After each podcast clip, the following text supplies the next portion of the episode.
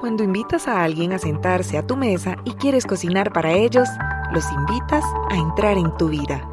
Maya Angelou, escritora, poeta y cantante estadounidense.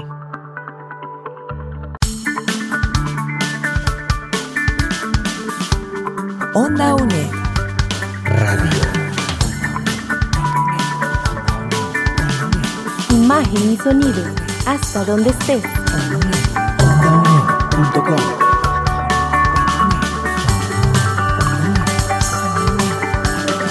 Un espacio de la Escuela de Ciencias Sociales y Humanidades de la UNED.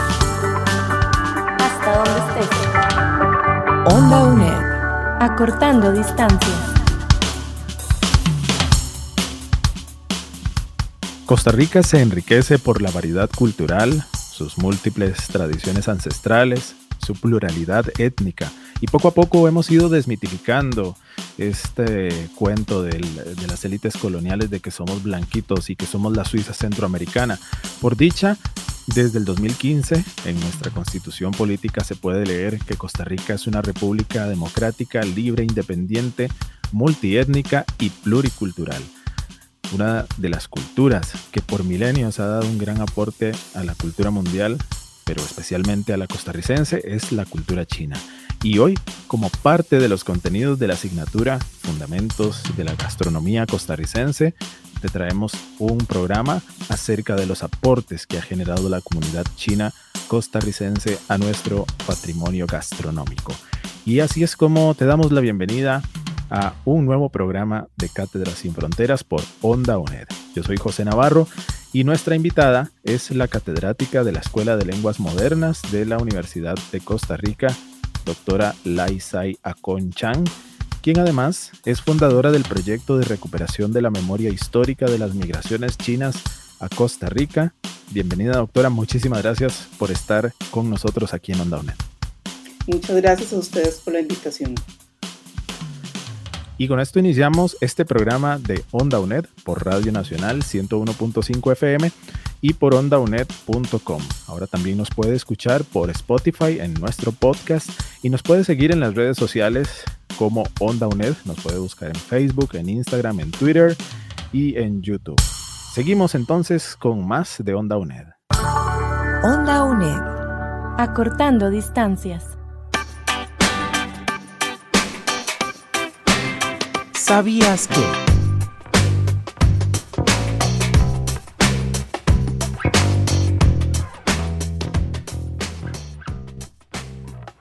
¿Cómo se sirve la comida en China? La comida china se sirve en porciones pequeñas, pensadas para coger con la mano o los palillos y comer directamente. Los pescados se sirven enteros y esto tiene un significado simbólico, ya que nos habla de la integridad de las cosas, pues tiene un comienzo, cabeza y un final, cola. El pollo es una de las carnes favoritas en muchas comidas chinas. En este caso, el pollo se corta en partes y se sirven todas las piezas, incluidas las mollejas y la cabeza. Las mesas de los restaurantes suelen ser redondas y para más de cuatro personas. Puede haber un cristal templado tradicional en el centro de la mesa. Se trata de un cristal giratorio en el que se van colocando los platos para facilitar que todo el mundo tenga acceso a la comida. Si la persona china con la que estás comiendo pone comida en tu plato, es para mostrar cercanía y simpatía. En las comidas familiares, los jóvenes pasan la comida a sus mayores para mostrar respeto. Onda UNED. Acortando distancias. Cátedras sin fronteras.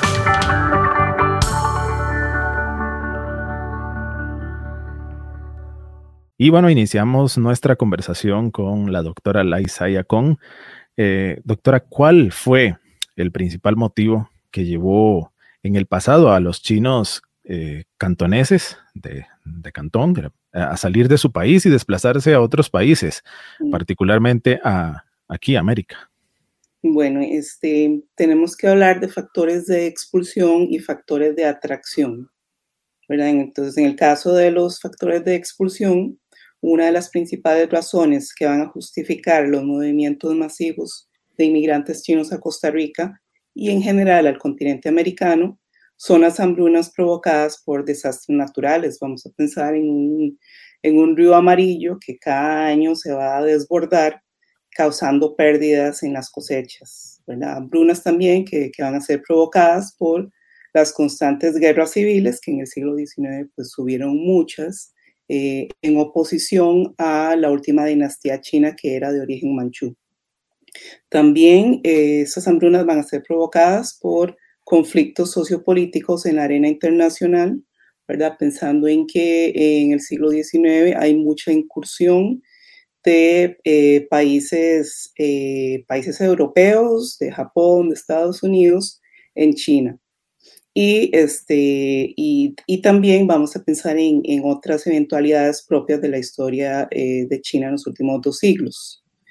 Eh, entre 1840, eh, sí, 1847 y 1874 habrían ingresado alrededor de 150 mil chinos a Cuba, unos 100 mil a Perú y unos 20 mil al Caribe, ¿verdad? Sin, sin, contar todos los que entraron a a California por la fiebre del oro. ¿verdad? Esto nos lleva a hablar de los factores de atracción, ¿verdad? Entonces, pues primero que nada, la fiebre del oro en 1849, que desencadena todos estos movimientos migratorios pues, a otros países de, del continente americano. También eh, había una necesidad muy grande de mano de obra barata, ¿verdad? No necesariamente se, se quería la colonización de grupos asiáticos o africanos, pero sin embargo eh, había muy, muy grande necesidad de, de braceros. Y finalmente, eh, otro factor de atracción es lo que, lo que algunos expertos llaman migraciones en cadena o migraciones hormiga, que es básicamente cuando eh, un grupo de chinos o un chino llega a algún lugar, se asienta y se encuentra cómodo, va a empezar a, mandar a llamar a sus, a sus familiares y allegados, ¿verdad? Entonces, este, básicamente esas serían las razones por las cuales este, eh, van a salir de, bueno, no solo de Cantón, sino también de otra provincia costera de, de China llamada Fujian, van a, van a salir eh, millares de, de chinos eh, para desplazarse a otros países y en particular al continente americano. Correcto. Eh, ¿Cómo, eh, profesora, se ha dado también la propagación, verdad, de, con la llegada de todas estas personas a todos estos países, también pues se ha dado una propagación de, de la gastronomía china? Eh, específicamente, ¿cómo, cómo se dio eh, esta propagación, esta creación de restaurantes eh, de comida china a través de la historia en Costa Rica? Ok, bueno, este, los restaurantes chinos es, es, muy curioso porque, bueno, hay, hay, que hablar un poquito del caso de los Estados Unidos por ser pues el gran antecedente que tenemos aquí en, el continente.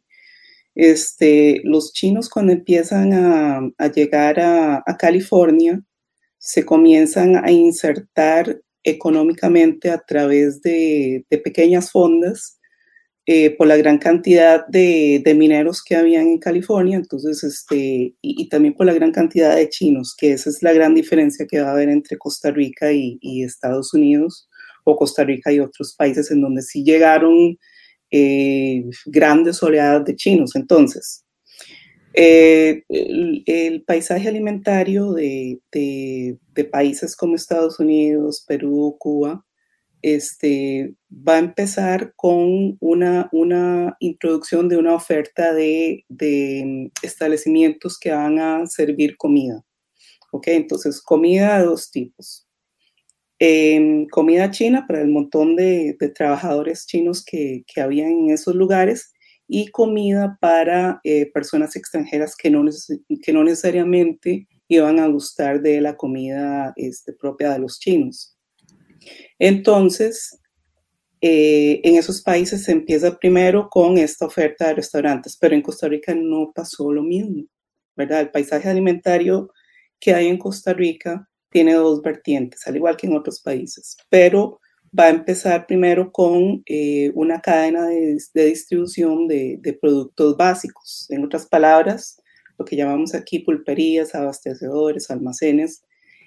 Eh, entonces, desde los 1880 se van a introducir los chinos con estos negocios, pero no con los restaurantes, como sí llegó a suceder en Estados Unidos, como si llega a suceder en Cuba, en Perú, ¿verdad? Que, que, sí, desde, de épocas muy tempranas hay una oferta muy grande de restaurantes manejados por chinos. En Costa Rica, eh, los restaurantes, los primeros restaurantes, ya así formalmente, que podríamos decir que, que se empieza esta introducción de, de, esos establecimientos donde se sirve comida china, es en los años de 1930, ¿verdad? A partir de, de esa época vamos a encontrar evidencia en eh, los periódicos de, eh, de, Punta Arenas y de San José, ¿verdad?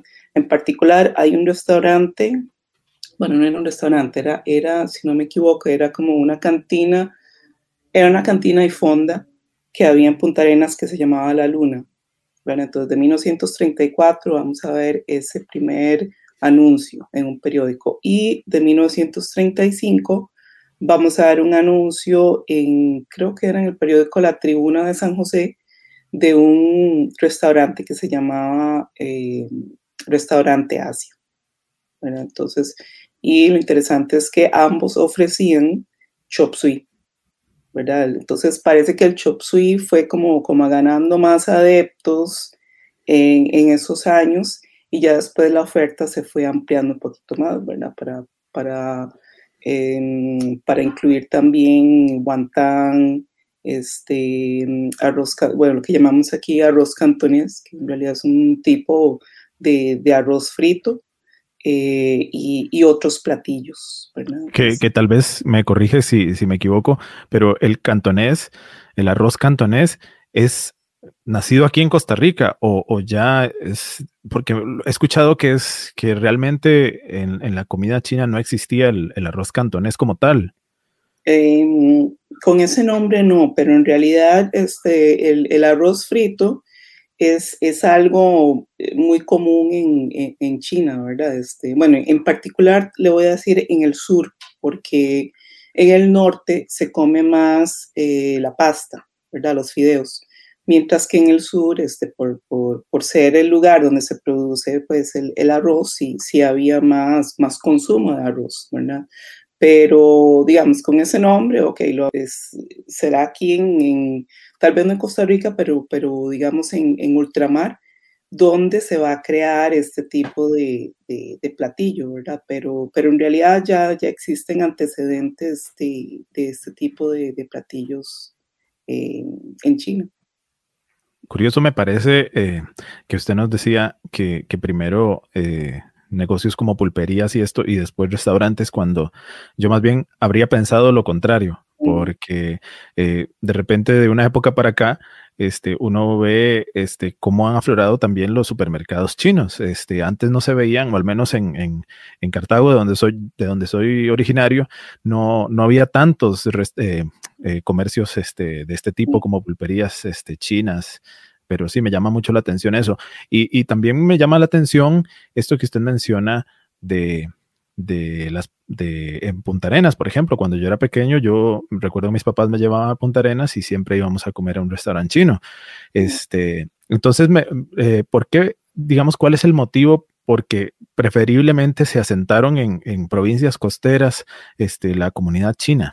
Mm, bueno, este, puede sí que haya habido una preferencia, este, por, por irse como, como a los, como a la periferia, ¿verdad? ¿Por qué? Porque eh, hay que recordar que los chinos llegan durante eh, los gobiernos liberales, que, que, son, que van a ser conocidos por, por el lema, por, por, el positivismo y por el lema orden y progreso, ¿verdad? Entonces había aquí, en, en, al menos en el Valle Central, había mucha, mucha vigilancia, ¿verdad?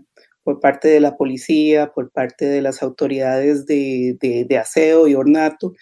Entonces, vamos a encontrar que los chinos que se asientan en San José por lo menos van a tener como un perfil más bajo, este, no van a ser personas ahí que van a abrir comercios, porque inclusive este, hubo como una, como una segregación del espacio público en San José, de modo que vamos a encontrar que las clases menos favorecidas, los marginados, los inmigrantes, van a ir a dar como a ciertos distritos, ¿verdad? Que inclusive hoy en día asociamos con, con delincuencia, con prostitución, ¿verdad? Es decir, este, los distritos de, de Merced, y, Merced y Hospital.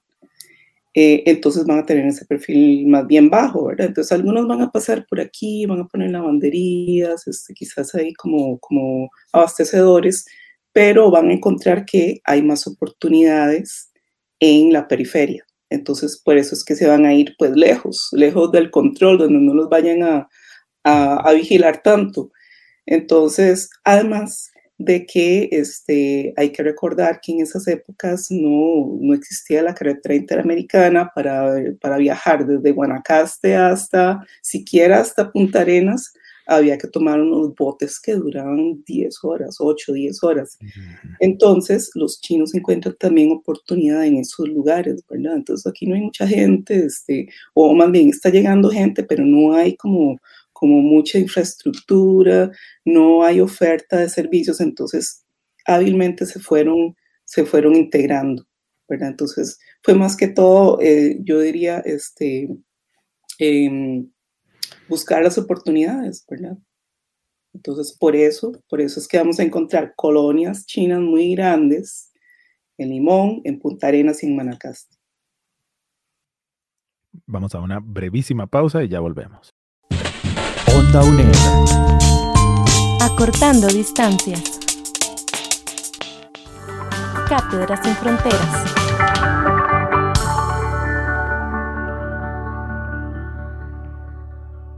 Seguimos en Onda UNED, en Cátedra Sin Fronteras, y estamos conversando con la doctora Lai Sai Akon, catedrática de la Universidad de Costa Rica, y nuestra conversación es acerca de la influencia de la cocina china en Costa Rica como parte de los contenidos de la asignatura Fundamentos de la Gastronomía Costarricense. Eh, gracias por estar con nosotros en la sintonía y gracias a la profesora Lai Sai Akon por estar con nosotros. ¿Cómo ha sido el, proceso de desarraigo y tal vez este, de adaptación de estas personas eh, inmigrantes y eh, tanto chinas como taiwanesas aquí en Costa Rica? Mm, bueno, eh, la pregunta es un poco amplia, entonces si quiere vamos a concentrarnos en el, en el, tema de hoy que tiene que ver más con, digamos, culinaria, prácticas alimentarias, porque de otro modo duraríamos aquí más del, del tiempo que, que, se nos tiene permitido.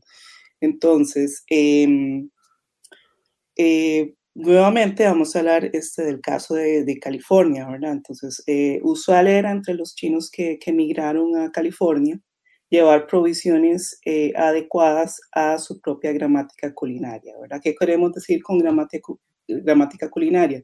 Todas las culturas tienen una gramática culinaria, es decir, modos en los cuales combinan este, algunos ingredientes ingredientes que, son, que les son naturales a esa cultura, eh, métodos de cocción, este, normas de comensalidad, este, eh, un fondo de especias muy determinado. Entonces, los chinos tienen una gramática culinaria muy, muy arraigada, muy propia, eh, de modo que cuando ellos vienen a Occidente, cuando vienen, al, al, continente americano, ellos, ellos viajaban con su propio arroz, con sus embutidos, con sus mariscos secos, con sus vegetales en conserva y, con, sus condimentos para su propio consumo. ¿Por qué? Porque no iban a encontrar aquí. Por ejemplo, cuando, eh, los, los chinos que van a, Perú no se van a encontrar con arroz, porque eh, eh, uno de los elementos más tradicionales de la dieta peruana es la papa. Entonces, ya ellos conociendo ese antecedente, entonces ellos comienzan a viajar con, pues, con su propia, con, con sus propios ingredientes, pongámoslo de ese modo. Entonces, eh, a su llegada, este, ya habíamos hablado de que ellos empiezan a insertar este, económicamente, empiezan a crear un paisaje alimentario que va a tener dos vertientes, ¿verdad? Hablamos de, de la de la cadena de distribución de productos eh, básicos y hablamos también de los establecimientos que, que ofrecen comida ya preparada. Em, hablamos también de que en Costa Rica este, se comienza en realidad de una manera diferente y vamos a hablar un poquito de las razones por las cuales pasa así. Este, nuevamente tiene que ver con, con la preocupación que tenían los gobiernos liberales por el orden y el progreso. Entonces, este, mm, en, los años 1880 vamos a ver algunas noticias eh, en los periódicos josefinos más que todo, en los cuales eh, se muestra preocupación por, eh, por los hábitos higiénicos de, de los chinos, este, eh, principalmente, diría yo, basado en, en ansiedades que ya existían en, en, otros países donde había habido mucha migración china, ¿verdad? Entonces, por ejemplo, en, en esa misma época, en, en, Perú, empiezan a salir muchas representaciones, eh, dibujos, este, caricaturas ridiculizando a los chinos, ¿verdad? Y más que todo, pues, este, digamos, sus hábitos de higiene cuando están preparando comida. Entonces, yo creo que eso llegó aquí, caló muy hondo, ¿verdad? Entonces, yo creo que para mí esa fue una de las razones por las cuales, eh, por las cuales los restaurantes en Costa Rica, los restaurantes chinos, comienzan a ganar popularidad este, hasta 1930, ¿verdad? Cuando pues, ya había pasado un poco eh, esa, toda la parafernalia de los, de los liberales. Y este, pienso yo también que, que probablemente en los negocios que tenían los chinos, de, a ver, en las vinaterías y en las taquillas, que eran donde se servía, eh, donde se servían licores, yo imagino que en esos lugares también se vendía comida, entonces yo me imagino que empezaron como a introducir pues poco a poco este, eh, algunos platillos chinos o bocas, qué sé yo, este, no sé, eh, eh, bocas de, arroz frito o de chop suey, y entonces la gente empezó como a, a acostumbrarse a eso y eso, eso fue lo que, lo que da pie a que ya en, en 1930, en 1930, este, los primeros restaurantes eh, chinos comiencen a ya a aparecer con, con más fuerza, ¿verdad? Eh, vamos a ver qué más podemos decir este, de la adaptación de los, el proceso de, ah, bueno, lo que tiene que ver, digamos, con desarraigo, vamos a, a pensarlo como una desterritorialización, ¿verdad? Es decir, este, eh, los chinos salen de, de, de, China, los inmigrantes chinos este, dejan su, sus, sus, aldeas natales, se vienen aquí, pero no se van a acostumbrar tan fácilmente a todas las costumbres de aquí, ¿verdad? Y en particular en lo que respecta a la comida, ¿verdad? Entonces, este, ellos van a traer sus, sus propios ingredientes, este, eh, sus costumbres van a quedar muy... Eh, so, son muy profundas. Entonces, aún aquellos que se casan con mujeres costarricenses, es muy interesante, no se van a acostumbrar a la comida de las esposas tan fácilmente. Más bien, habían muchas mujeres que, eh, que aprendieron a cocinar algunos platillos chinos o, o, a servir arroz blanco, es decir, arroz sin sal y manteca, como, como se acostumbra a comer aquí. Muy, muy interesante lo que nos cuenta eh, doctora Laisai Acon. Eh, podríamos hablar un poco acerca de, bueno, ya usted nos ha mencionado algunos, ¿verdad? Algunos de estos platillos este, tan, tan ya populares en, en nuestra comida costarricense. Este, hablemos de, un poco de algunos de los aportes. Este, ya, ya nos habló usted del, del arroz frito, del chop suey, eh, pero bueno, hablemos un poco del dim sum, eh, qué es el dim sum, y no sé, algunos ejemplos de, de, de la comida eh, china ya también arraigada de alguna forma en Costa Rica.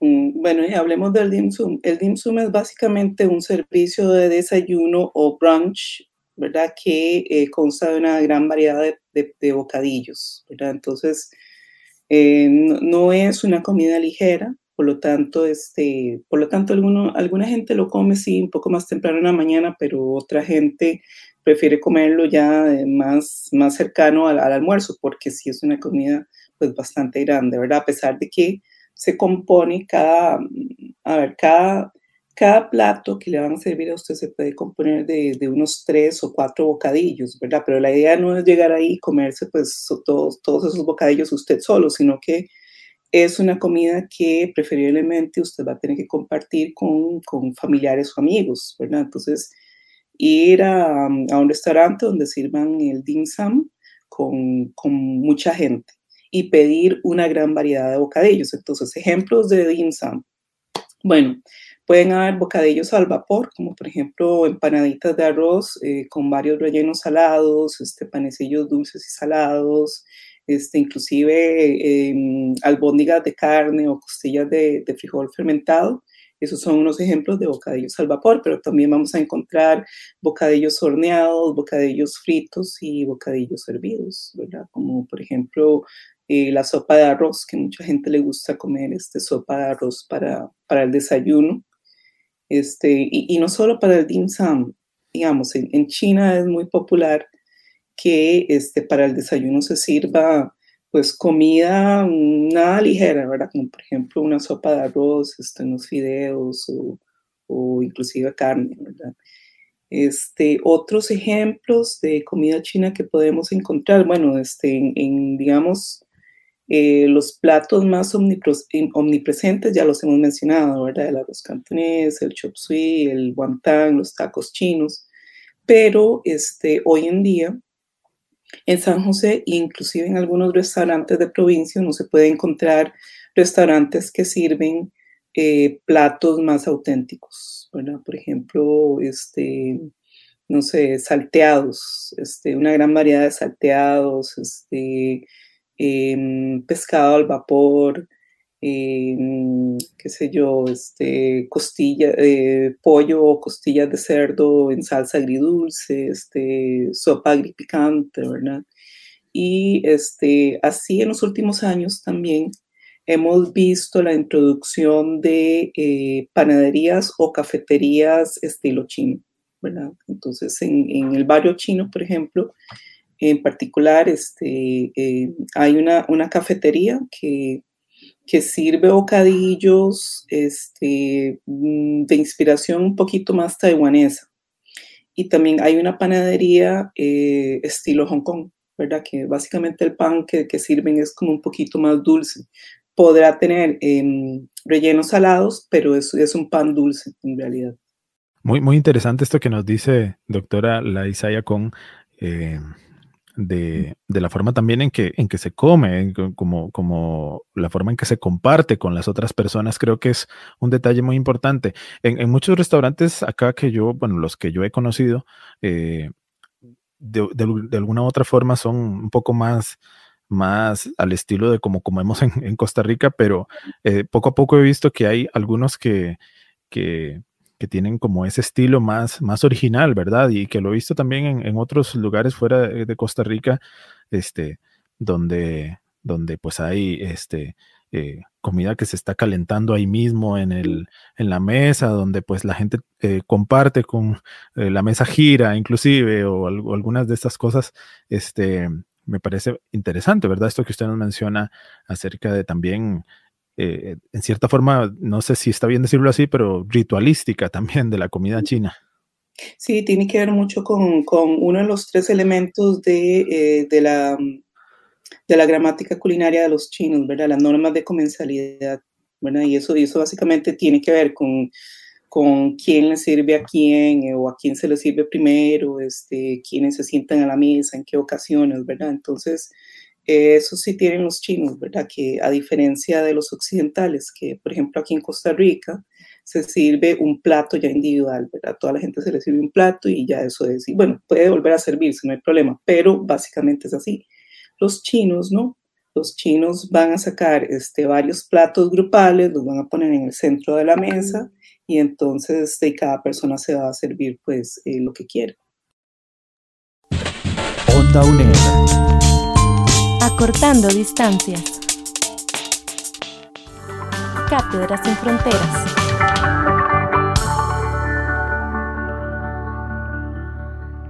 Doctora Lai Sayacón, catedrática de la Universidad de Costa Rica, está hoy aquí en Onda UNED con nosotros. Tal vez para ir ya casi finalizando, eh, eh, háblenos un poco de, cómo re- recuperar un poco ese arte más, más milenario, digamos. Bueno, yo no sé hasta qué punto podemos hablar de pérdida de, de- de tradiciones culinarias, porque, bueno, ya, ya establecimos anteriormente que los chinos tienen eh, una, eh, una uno, eh, que, que la comida es uno de los rasgos identitarios más fuertemente arraigados entre las comunidades chinas. O sea, tan es así que, que, que a mediados del siglo XIX, cuando empiezan a, viajar aquí al continente americano, pues se traen su propia comida. Entonces, en ese sentido es un poco difícil hablar, hablar de, de pérdida de, eh, de valores gastronómicos o culinarios, ¿verdad?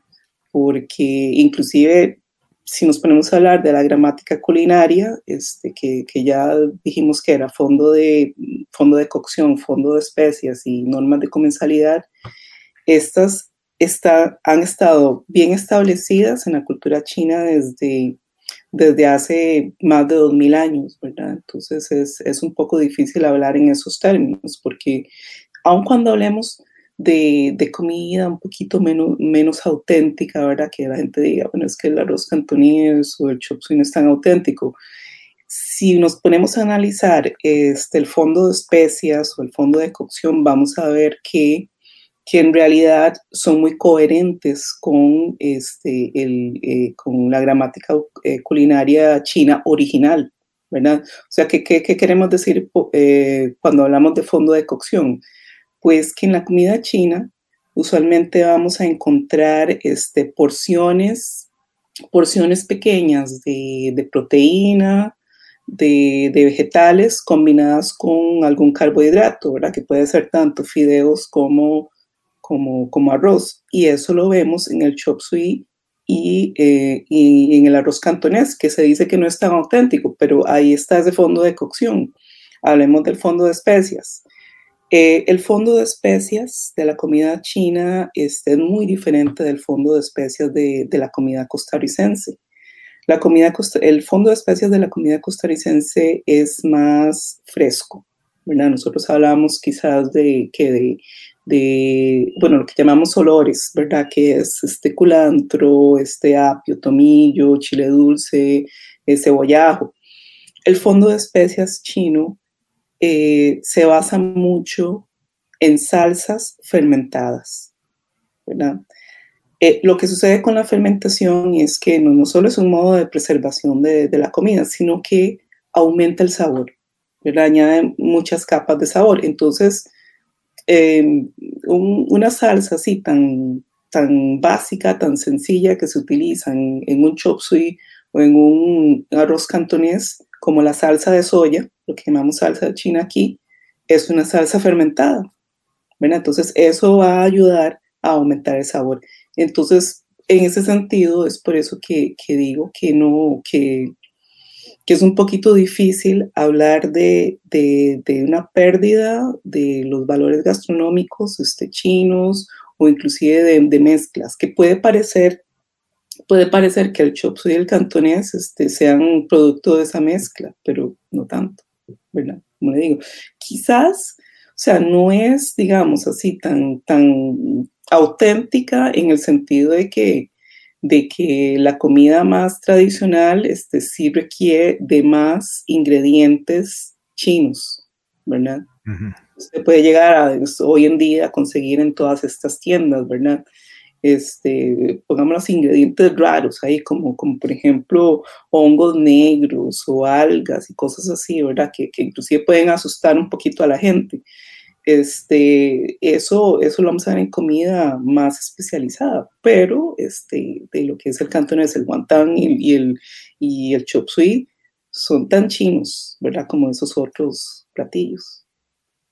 Ya vamos entonces finalizando con esta emisión de, de Onda UNED, agradeciéndole mucho, profesora Laisa Yacón. No sé si quiere tal vez eh, dar algún mensaje a los estudiantes de eh, la carrera de turismo, donde, donde está pues insertado este curso Fundamentos de la Gastronomía costarricense, acerca de pues eh, en el ejercicio ya de, la profesión turística, este, pues cómo interpretar pues todo, todo el, tema de la cultura china. Mm, bueno, este, yo tengo un artículo eh, precisamente que tiene que ver con, este tema, ¿verdad? Se llama Desterritorialización y paisajes alimentarios eh, en torno a la migración china. Entonces, les aconsejaría que, que pudieran leerlo, ¿verdad? Para, para que pudieran refrescar pues todo esto que dije así y que, que se va a transmitir pues en un espacio de, de, apenas media hora, ¿verdad? Entonces ahí pues van a poder leer un poquito más de lo que dije, de todo lo, de lo que mencioné, de, lo, de, de la gramática culinaria, este, de que la comida china este, tiene más de 2.000 años de, de ser de la manera que es, ¿verdad?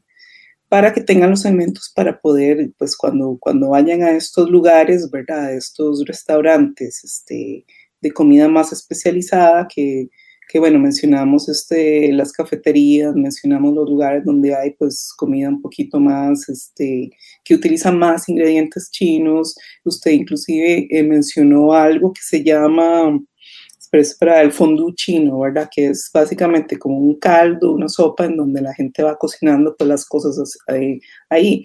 Este, creo que es, que es, sería interesante para todos estos estudiantes eh, conocer un poquito más acerca de, de, los distintos tipos de comida china, de toda la oferta que hay en este país, ¿verdad? Que no se restringe solo a esos restaurantes chinos que sirven solo cantones guantán, tacos chinos y chop suey, ¿verdad? Que, que, hay todo un mundo de, de, de platillos de origen chino que, que, pueden aprender a degustar, ¿verdad? Este, y, y que les puede pues, puede ser útil para cuando este, comiencen a trabajar en el área de turismo, porque, bueno, digamos, en lo que es eh, las provincias se van a encontrar una influencia muy grande de, la inmigración china, ¿verdad? Y no sé si la comprometo acá preguntándole si nos puede recomendar algunos lugares donde mm. podamos ir. Ok, bueno, este, no, creo que creo que ese restaurante por la pandemia lo cerraron, pero había uno en, en, en la Avenida Segunda que se llama Dragón, Dragón Dorado o Dragón Algo, ¿verdad? Que está en un segundo piso y que quedaba como, como 50 metros al, bueno, el local todavía está, 50 metros al este de, de, donde está el arco de Barrio Chino. Ahora en Barrio Chino hay varios, varios restaurantes también y muy buenos. Este, esa cafetería que les digo está como, creo que hay como un palí, creo que está a la par del palí en el, en el barrio chino, ¿verdad? Entonces, si quieren ahí como como empezar así de una manera más light, porque ahí ofrecen, creo que son como, como eh, fideos, también como repostería, cosas que tal vez, eh, digamos, la gente esté más dispuesta a entrarle. Este, bueno, está el restaurante de la Asociación China, ¿verdad? Que tiene también muchos platillos auténticos. Este, espera, hay, hay otro, ah, hay uno al final del barrio chino por donde está la estatua de, Confucio al puro final, este, está por donde están como los mercaditos, los antiguos mercaditos, ¿verdad? Que se llama cuchara, cuchara oriental, creo que se llama. Entonces, ese, ese, restaurante es muy bueno también.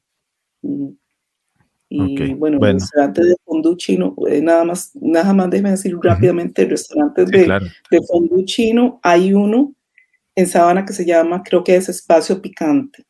Bueno, entonces ese está muy rico también. El cinchao que está por el semaco de, de pavas también es, es muy bueno. Entonces, pues mi consejo es que vayan y, y, se atrevan a probar un poco, pero eso sí que vayan con, con, con varias personas, ¿verdad? Porque eso no es un lugar para ir solo con, con un acompañante.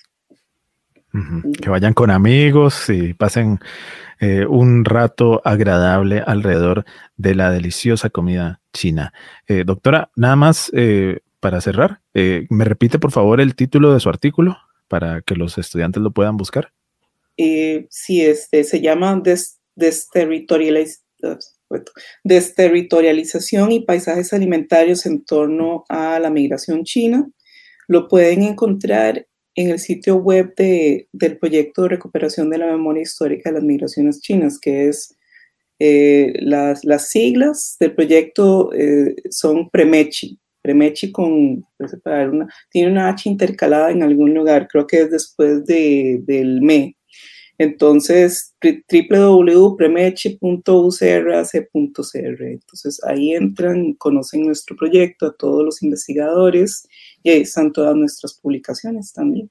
Doctora Laisa Yacón, catedrática de la Escuela de Lenguas Modernas de la Universidad de Costa Rica y también eh, fundadora del proyecto de recuperación de la memoria histórica de las migraciones chinas a Costa Rica. Le agradezco mucho, doctora, por haber estado con nosotros. Muchas gracias a ustedes por la invitación y pues espero que se acerquen un poco más para conocer este, más acerca de la oferta culinaria china en, en nuestro país. Y a ustedes, muchísimas gracias. Les agradezco mucho la sintonía. Onda UNED Acortando distancias.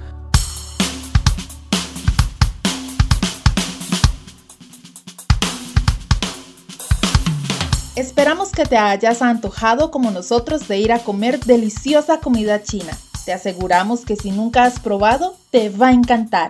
Y deseamos que este programa sea de utilidad para tus estudios como profesional en turismo.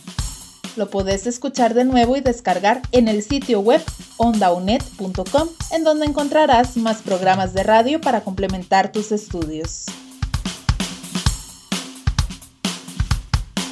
Ahora también podés encontrarnos en Spotify y en diversas plataformas de podcast. Podés seguirnos también en nuestras redes sociales. Búscanos en Facebook, Instagram, Twitter y YouTube como OndaUnet. Además, recordá sintonizarnos de lunes a viernes a las 9 de la noche por la Radio Nacional 101.5 FM.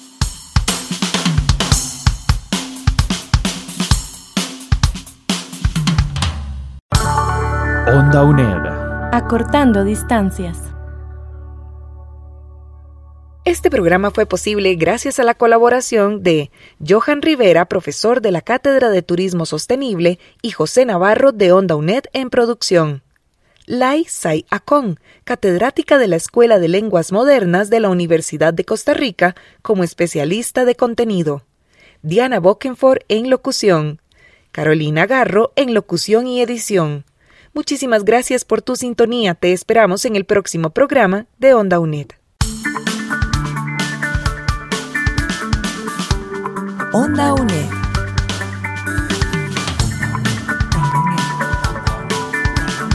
Imagen y sonido, hasta donde estés.